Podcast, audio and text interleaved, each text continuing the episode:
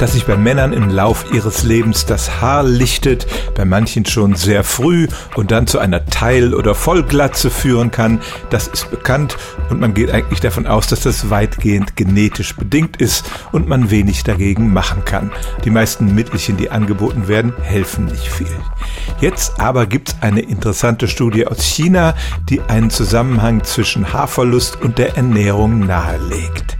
Die Forscher haben tausend männliche Chinesen nach ihrem Konsumverhalten gefragt, insbesondere wie viele gezuckerte Getränke, egal ob Cola, Limo oder Energy Drinks, sie so in der Woche zu sich nehmen. Auch in China sind diese Getränke sehr verbreitet. Fast die Hälfte der Befragten trank das mindestens einmal täglich. Und als die Forscher dann differenzierten nach Männern mit oder ohne Haarausfall, stellten sie fest, die Glatzenträger tranken etwa doppelt so viel von dem süßen Zeug. Das ist bei einer so großen Gruppe schon ein interessantes Ergebnis. Es ist zunächst mal eine Korrelation, aber die Forscher boten auch eine Erklärung an, nämlich, dass es etwas mit der Zuckerverarbeitung im Körper zu tun haben könnte und dass bei den Trinkern dieser Softdrinks dieser Mechanismus überbeansprucht ist, ähnlich wie bei Diabetikern.